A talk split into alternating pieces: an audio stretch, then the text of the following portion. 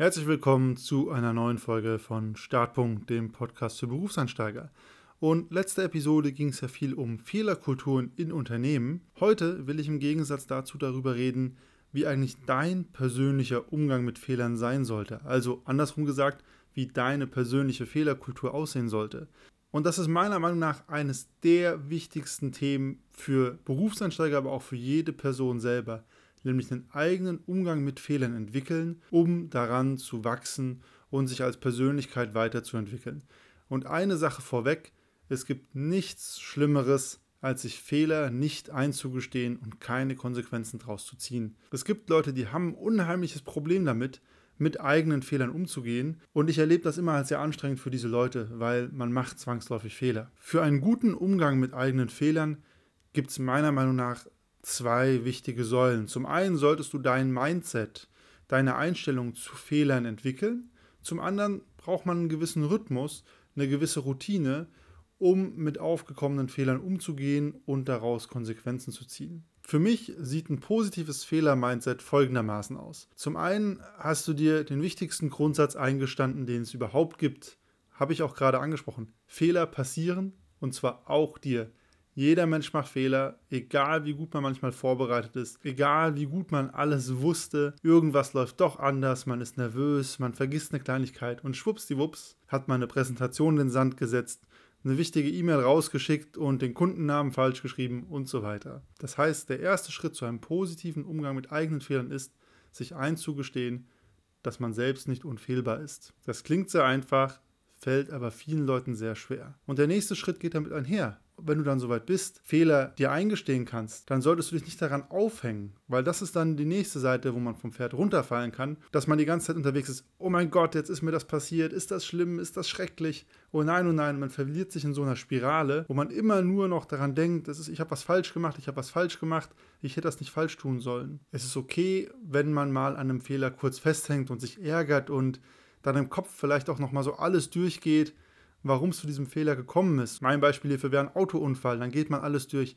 Und hätte ich die rote Ampel nicht übersehen und hätte ich das Radio nicht angemacht und wäre ich gar nicht ins Auto gestiegen. Und dann konstruiert man auch so Fehlerketten nach hinten weg, ohne dass es einem eigentlich hilft. Deswegen ist hier die Empfehlung, häng dich nicht an Fehlern auf, sondern versuch immer nach vorne zu schauen und daraus zu lernen. Und damit sind wir beim nächsten Punkt für ein positives Mindset. Im Englischen heißt es ganz häufig Own Your Mistakes. Also besitze deine Fehler. Im Deutschen würde man wahrscheinlich sagen, übernimm Verantwortung für deine Fehler. Auch korrekt. Aber ich finde dieses sprachliche Bild vom Fehler, den man besitzt, super stark. Weil das sagt genau das aus, was es ist. Wenn du einen Fehler gemacht hast, dann gehört er dir. Den kannst du nicht verkaufen, den kannst du nicht verschenken, den kannst du nicht verleihen, sondern der gehört dir und du musst einen Umgang damit finden. Und das ist was, was ich ganz, ganz häufig beobachte. Leute besitzen ihre Fehler nicht, sondern suchen immer die Gründe, bei anderen, bei anderen Umständen, bei anderen Personen. Und gerade im Projektgeschäft ist es immer sehr leicht, die Fehler bei anderen zu suchen. Ich wurde falsch gebrieft, der Ansprechpartner hat es vertüttelt, da gab es eine Fehlkommunikation zwischen uns, das Budget war zu klein, das Timing war zu schlecht und so weiter. Man kann sehr leicht Fehler woanders suchen. Aber, und das ist genau der Punkt, own your mistakes, besitze deine Fehler. Ja, du bist falsch gebrieft worden. Okay, da hat jemand anders einen Fehler gemacht. Aber im Sinne von Own Your Mistake kannst du dir immer die Frage stellen, was hätte ich denn in dieser Situation trotzdem besser machen können? Und dann kann man sich die Frage stellen, habe ich Rückfragen gestellt? Habe ich nochmal was nachgeprüft? Habe ich vielleicht nochmal das Gespräch gesucht, als ich gemerkt habe, ich gehe nicht in die richtige Richtung? Und so weiter. Für mich bedeutet das immer, und deswegen erzähle ich hier so viel darüber, in jeder Situation zu gucken, ganz unabhängig davon, was andere Leute gemacht haben, was hätte ich persönlich besser machen können. Und der letzte Punkt ist, die richtigen Fehler finden und die richtigen Schlüsse daraus ziehen. Und das ist was, daran scheitern viele Leute. Es ist gar nicht so leicht herauszufinden manchmal, wo lag denn das Problem und welche Konsequenz muss ich für mich daraus ziehen. Das kommt auch immer ganz darauf an, wie sehr man bereit ist, sich selber Fehler einzugestehen. Aber natürlich, wenn du zum Beispiel eine Präsentation gehalten hast und die lief nicht so gut und du hast es bemerkt und du bist für dich zum Schluss gekommen, hier ist was schiefgelaufen. Welche Konsequenz ziehst du daraus? Lag es an deiner Vorbereitung? Lag es daran, dass deine Präsentation nicht die richtige Struktur hatte? Hast du das Publikum nicht richtig abgeholt? Hast du vielleicht nicht richtig für eine richtige Stimmung gesorgt? Da kann es ja ganz viele Gründe geben. Und den richtigen Schluss zu ziehen und dann konsequent daran zu arbeiten, das ist die eigentliche Herausforderung. Und wenn du diese Punkte für dich verinnerlicht hast, dann hast du schon ein super positives Mindset für den Umgang mit Fehlern. Und der nächste Schritt ist dann, für sich Routinen zu entwickeln, um Fehler zu identifizieren und Lösungen zu entwickeln. Und der eine große Block hierbei ist, Fehler und Probleme identifizieren. Und dafür gibt es mehrere Möglichkeiten. Mein Liebling ist Feedback einfordern. Frag Leute nach Feedback. Die Außenperspektive ist die sicherste Möglichkeit, herauszufinden, wo was schief lief. Ganz häufig hat man nämlich selber einen blinden Fleck. Das zweite, was ich für mich immer gemerkt habe, ist, Manchmal geht man aus einem Meeting, einem Projekt raus, man hat irgendwie so ein schlechtes oder ungutes Gefühl. Irgendwas ist nicht so ganz gut gelaufen, man kann den Finger nicht drauf legen. Und wenn dieses Gefühl bei mir auftritt, dann stelle ich mir sofort die Frage, woran liegt das? Was sorgt dafür, dass ich gerade kein gutes Gefühl habe? Und meistens liegt es daran, dass irgendwas nicht so gut gelaufen ist. Und dann versuche ich dem auf den Grund zu gehen. Und das ist für mich ein ganz eigenständiger, reflektiver Prozess. Das zweite ist, du musst einen Rhythmus entwickeln. Das bedeutet, für dich selber Checkpoints entwickeln, wann du immer kurz innehältst und schaust, was lief gut und was will ich nächstes Mal besser machen. Und das kann auch ein ganz unterschiedlicher Rhythmus sein, je nachdem, in welchem Kontext du unterwegs bist. Bei mir wäre es zum Beispiel, ich würde spätestens nach jedem Projekt oder nach jedem Workshop gucken, wie lief's, was war gut, was möchte ich besser machen. Für einen Arzt wird es vielleicht nach jeder OP sein, für jemand anderen nach jedem Einsatz und so weiter aber dann einen Rhythmus zu entwickeln, ganz kontinuierlich und konsistent für sich immer wieder zu schauen, was lief gut, was kann ich besser machen. Und der letzte Schritt zu einem guten Umgang mit Fehlern ist Lösungen entwickeln.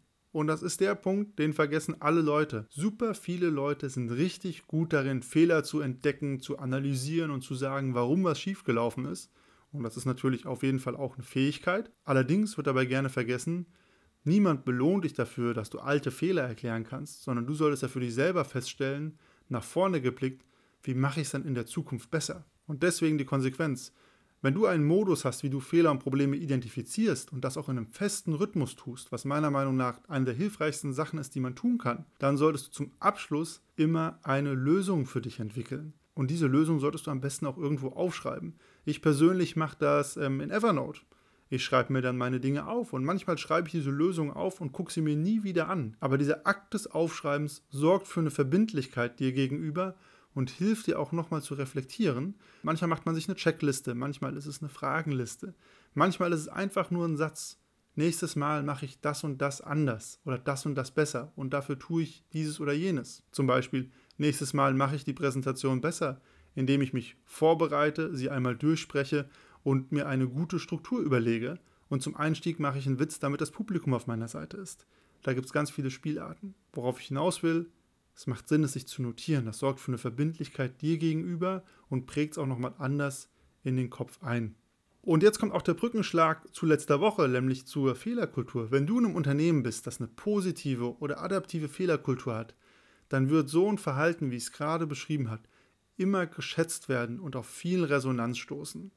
Wenn du dagegen in einem Unternehmen bist, wo so eine Blame Culture oder eine Kultur der Verantwortungslosigkeit herrscht, dann werden dir natürlich Fehler eher angehängt, aber du kannst trotzdem für dich ganz persönlich diesen Umgang mit Fehlern entwickeln, unabhängig davon, was irgendein Unternehmen tut. Denn, das ist ganz wichtig, du wirst in deinem Leben wahrscheinlich mehrere Unternehmen sehen und diese öfters wechseln, aber Fehler, die du nicht löst, die wandern mit dir von Unternehmen zu Unternehmen. Und deswegen, und da sind wir beim ersten Punkt, besitz deine Fehler, own your mistakes und setz dich mit ihnen auseinander, denn Fehler und Probleme begleiten einen meist, bis man sie gelöst hat. Wie ist dein Umgang mit Fehlern? Welche Erfahrungen hast du schon damit gemacht oder was sind auch deine Routinen, um mit Fehlern umzugehen und wie kommt das bei dir im Unternehmen an? Ich würde mich da freuen über Kommentare, Rückmeldungen, Feedback und ich habe das Feedback bekommen, dass ich zwar immer sage, ich freue mich über Kommentare und Feedback, aber es gar keine Kontaktadresse von mir gibt. Und das ist ein sehr valider Punkt, also auch ein Fehler von mir. Zurzeit ist meine Lösung dafür, schreib mir gerne auf LinkedIn, du kannst mich adden und schreiben oder einfach so schreiben. Freue ich mich auch über Rückmeldungen. In diesem Sinne, bis nächste Woche.